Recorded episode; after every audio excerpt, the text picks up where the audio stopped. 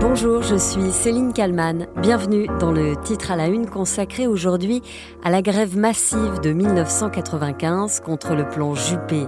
Pendant trois semaines, la France est paralysée par un mouvement social de grande ampleur. Le gouvernement finit par retirer sa réforme sur les retraites.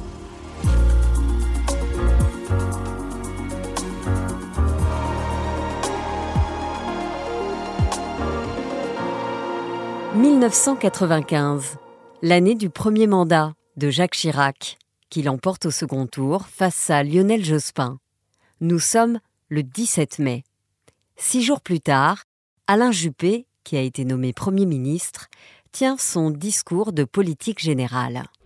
Mais il faut surtout un profond changement social pour dépasser les peurs, surmonter les blocages, briser les conservatismes qui ont tant nourri la fracture sociale. Je me sens aujourd'hui personnellement investi de ce devoir de changement et de rassemblement. Le 15 novembre 1995, le plan Juppé sur la sécurité sociale est présenté, avec aussi l'alignement des régimes de retraite du public sur le privé. Alain Juppé veut croire à sa réforme. Je sais que l'unanimisme n'existe pas. Mais il est des moments où l'intérêt national commande de faire prévaloir la solidarité et l'unité. Nous vivons l'un de ces moments. Le Premier ministre est alors persuadé que sa réforme va passer vite. La grande question était de savoir si le Premier ministre allait se contenter d'un simple replâtrage, comme on dit, ou s'il tracerait les lignes d'une grande réforme. Eh bien, ce soir, pas d'ambiguïté. Alain Juppé a choisi la deuxième solution, avec des mesures pour combler les déficits et d'importantes réformes de structure. Le tout sera mené au pas de charge. Au pas de charge, c'est ce que pense alors la majorité. Mais très vite, les premières manifestations, organisées par les syndicats, rassemblent du monde beaucoup de monde. On s'est battu pour la gagner, on se battra pour la garder Visiblement, la Sécu, ils y tiennent. Les manifestants ont annoncé clairement la couleur. Pour eux, pas question que les mesures préparées par le gouvernement ne remettent en cause un système qui a fait ses preuves. Pour défendre la sécurité sociale, une protection sociale solidaire pour tout le monde, qui effectivement soit équitable, c'est-à-dire qu'ils prennent l'argent là où il y en a, on est en train de nous fonctionner complètement, on met en cause tout le système et on tape pas aux vraies portes. Hein. Je ne veux pas qu'on s'y attaque, je veux conserver les droits acquis, les droits que mon père a acquis bien autrefois, bien avant moi, et que je trouve essentiels. Dix jours après cette première grogne, les syndicats vont de nouveau appeler à la mobilisation. Les fonctionnaires s'inquiètent des propos d'Alain Juppé et craignent un alignement sur la réforme des retraites du privé, 40 ans de durée de cotisation et un calcul de la pension moins avantageux sur 25 années de travail. Le rejet du plan sécurité sociale est le deuxième mot d'ordre de la nouvelle journée d'action prévue le 24 novembre. Dans de nombreuses métropoles, cheminots, étudiants, lycéens, électriciens et gaziers, employés de France Télécom et chômeurs ont uni leur voix pour exprimer leur mécontentement et faire entendre leurs revendications multiples.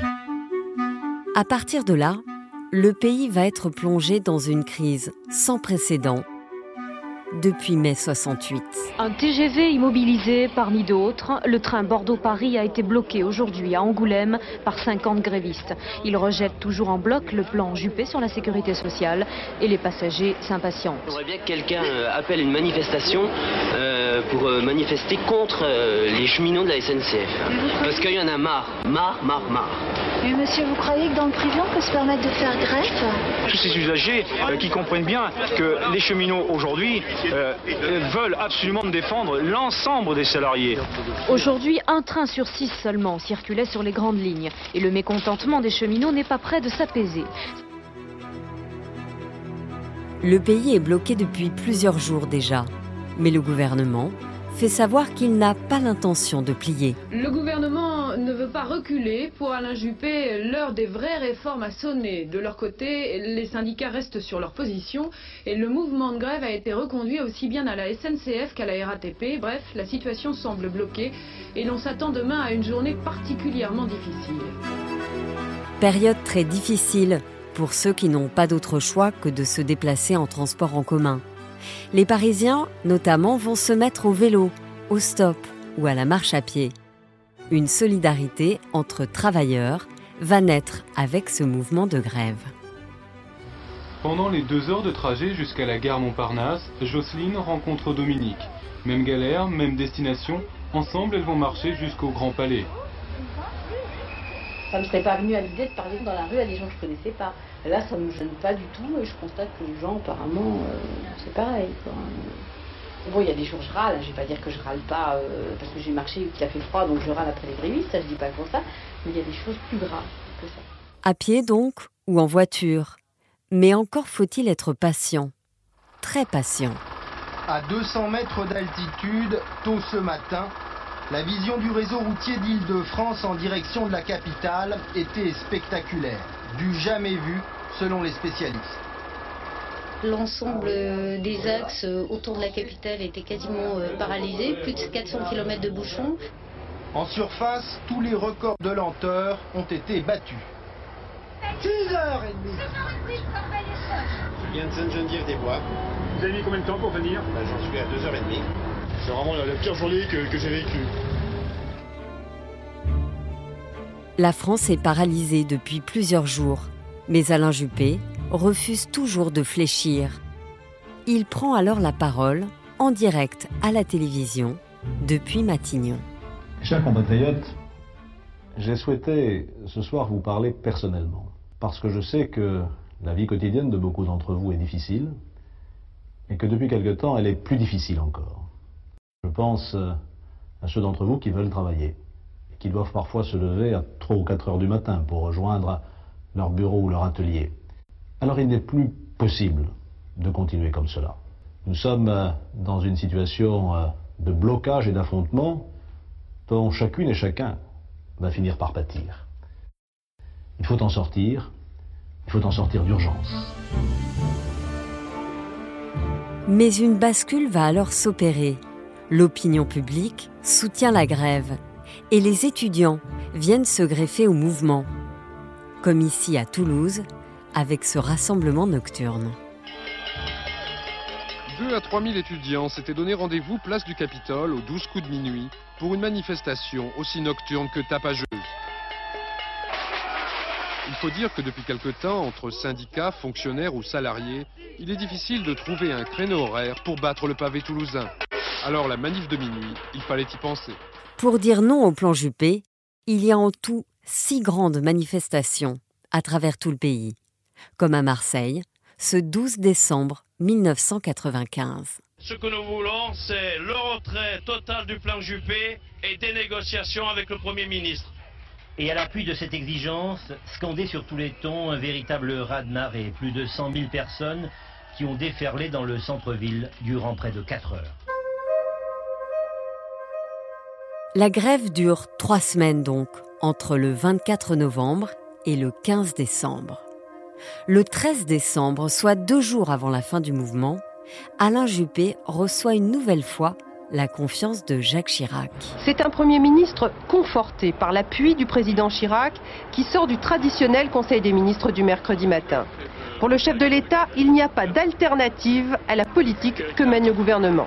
Malgré des voix dissonantes au sein même de la majorité et le durcissement des positions syndicales, Alain Juppé se doit donc encourager à poursuivre sur la ligne de fermeté qu'il s'est toujours fixée. Mais finalement, la mobilisation est telle que Jacques Chirac demande à son Premier ministre de renoncer. Les manifestations et les blocages ne peuvent plus durer.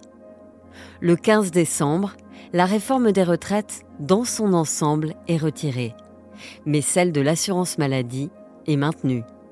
Un sommet social est organisé le 21 décembre à Matignon pour sortir définitivement du conflit. Bonjour Bruno Jeudi. Bonjour. Vous êtes éditorialiste à BFM TV. La grève de 95 est euh, très souvent citée euh, par les syndicats. Alors, à l'heure où on enregistre ce podcast, on ne connaît pas encore hein, les chiffres exacts de la mobilisation. Euh, le patron de la CGT, Philippe Martinez, a dit tout à l'heure qu'il pensait que le million de manifestants allait être dépassé. à Nantes, on a pu voir que l'itinéraire avait été allongé pour faire face à l'afflux de manifestants. C'est le nombre de personnes dans la rue qui peut faire plier le gouvernement, comme en 95, Bruno Jeudi C'est différent parce que 95, c'est une grève très importante, un mouvement social très important parce que c'est le plus important depuis 1968. À cette époque-là, c'est vraiment euh, une sorte de tournant et les syndicats vont remporter euh, euh, la bataille face au gouvernement de l'époque par chaos.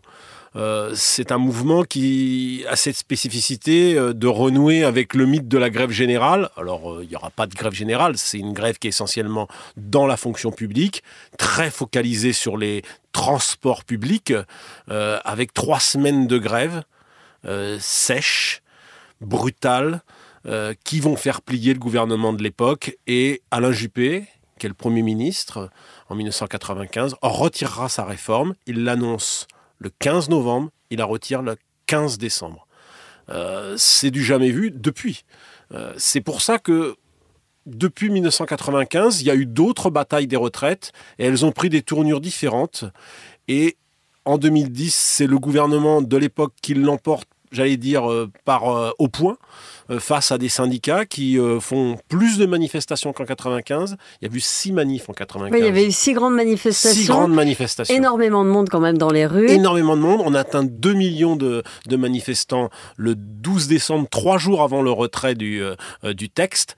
Mais en 2010, 14 manifestations et on atteindra 3 millions et demi selon les syndicats au pic des, des manifestations mais cette fois, le gouvernement ne retirera pas euh, son texte qui euh, permettra euh, de faire passer la retraite de 60 à 62 ans. Et en 2019, il y a eu aussi un autre grand mouvement de greffe, 10 manifestations étalées entre les mois de décembre 2019 et janvier 2020. Et là encore, c'est pas ça qui permettra de retirer le texte. En fait, le texte sera suspendu par le gouvernement à cause de l'épidémie de Covid. Mais il y a eu un mouvement social extrêmement fort euh, décembre 2019, janvier 2020. Mettons qu'aujourd'hui, il y ait euh, quasiment euh, un million et demi, deux millions de personnes dans la rue. Qu'est-ce que ça peut changer? Est-ce que c'est une première étape? Est-ce que demain, il va y avoir des autres manifestations d'annoncer et peut-être des blocages ou en tout cas des, des, personnes qui n'iront pas travailler? Je pense aux, contrôleurs ou aux, conducteurs de train et qui du coup peuvent bloquer le pays. La similitude, et c'est ce qui a initié le mouvement en 95, c'est qu'une bataille des retraites, ça se mène sur la durée. C'est pas une seule manifestation et une seule journée de grève qui fait plier le gouvernement, c'est un mouvement qui s'enclenche à partir d'une première journée et cette première journée donne le tempo. C'est pour ça qu'on voit bien que les syndicats, cette fois-ci, euh, instruits par les expériences de 2010 et 2019, ils veulent mettre euh, le tempo très haut avec euh, beaucoup de monde dès le premier jour, des grèves importantes dès le premier jour pour enclencher, enclencher un mouvement et mettre la pression sur un gouvernement qui, sur le papier, a la majorité à l'Assemblée nationale pour faire passer son texte. Et il n'y a que la pression de la rue, la pression de l'opinion qui euh, pourra faire bouger les choses euh, euh, ou faire bouger, faire bouger le texte. Et justement, il y a ce chiffre, 66%, c'est un sondage BFM TV qui dit que les, y a 66% de Français qui sont contre cette réforme. On a déjà un chiffre. Le, gouvernement, qu'est-ce qu'il se dit? Il se dit, on, espère que ça va, ça va se calmer, il y aura une grosse manif, on va dire qu'on les a entendus, et puis on croise les doigts oui, le gouvernement aujourd'hui, euh, d'abord à sa majorité à l'Assemblée, donc euh, sur le plan politique, il a verrouillé euh, sa bataille. en revanche, il a contre lui l'opinion qui aujourd'hui est massivement opposée à son projet de réforme. Les actifs, c'est très fort, à peu près les trois quarts des actifs. Il n'y a que les retraités qui, soutiennent et les électeurs d'Emmanuel Macron du premier tour. Donc ça, c'est important. Le gouvernement, au fond, se dit que oui, il va y avoir des manifestations. Peut-être qu'il faudra lâcher quelques éléments au cours de la discussion euh, parlementaire pour essayer de briser le front syndical. Parce que euh, sans doute que l'un des éléments importants du mouvement en 2023, c'est qu'il y a une intersyndicale très forte qu'on n'a pas vue depuis, euh, depuis 2010, depuis 12 ans, avec la CFDT, euh, l'UNSA, la, CGC, la CFTC, plutôt des syndicats réformistes qui font corps avec la CGT de Philippe, Martinez. Et ça, c'est quand même un fait nouveau. On voit bien que Laurent Berger a décidé de faire de cette bataille des retraites une affaire pas personnelle, mais il est très remonté c'est un élément qui euh, est un vrai caillou dans la chaussure du président et du Premier ministre. Parce que les syndicats aujourd'hui, on peut dire qu'ils ont le même pouvoir de mobilisation qu'en 1995 Les choses ont changé depuis 1995. En 1995, vous avez une grève qui dure trois semaines, euh, vous n'avez pas la situation d'aujourd'hui où les gens peuvent manifester, peuvent prendre des, des journées de RTT, il y a le télétravail,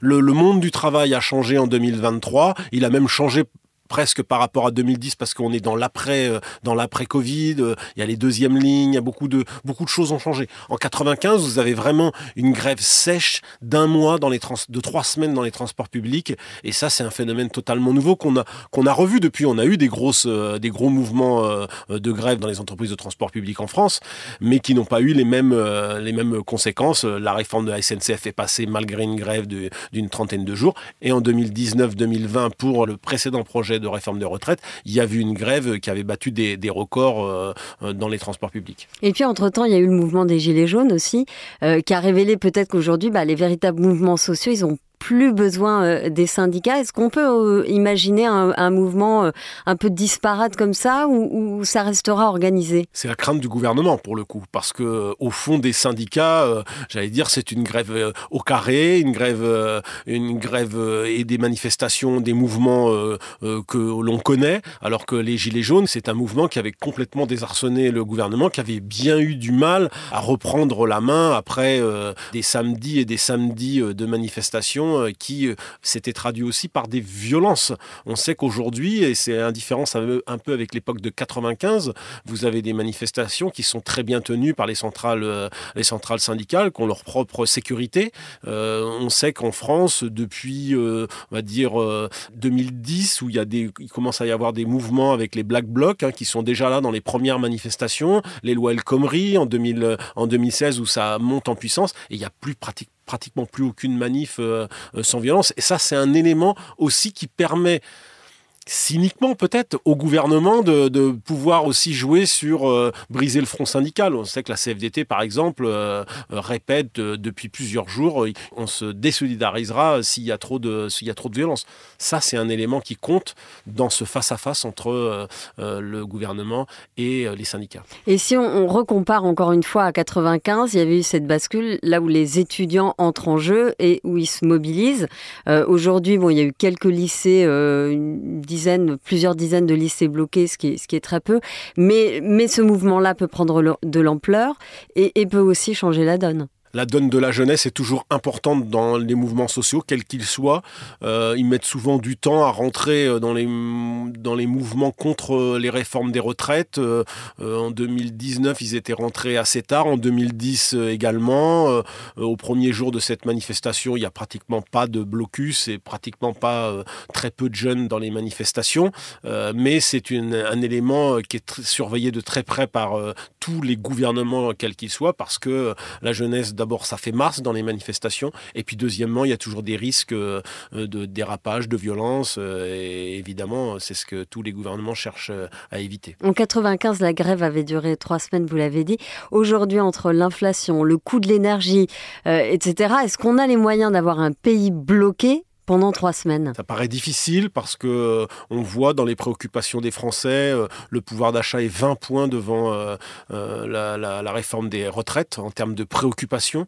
Les Français ont là, quand même la tête ailleurs. D'abord, le pouvoir d'achat, la crise de l'énergie.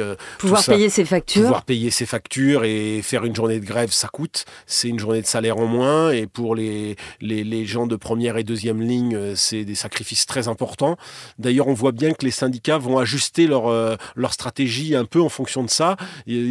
entre la CFDT et la CGT, il y a une approche un peu différente. La CGT euh, euh, veut évidemment enclencher, amplifier le mouvement tout de suite. Quand la CFDT pense que la grève reconductible, c'est pas forcément la meilleure, la meilleure stratégie, il vaut mieux peut-être faire une manifestation plus grosse, plus forte, un peu plus loin, un peu moins rapprochée de la première. Donc on voit que, évidemment, derrière ça, c'est la question du pouvoir d'achat, peut-être frappé moins souvent et plus fort euh, parce que la grève reconductible, ce sera très difficile, euh, pour la, notamment à suivre pour la CFDT. Merci beaucoup Bruno Jeudi d'avoir répondu à mes questions pour le titre à la une. Merci.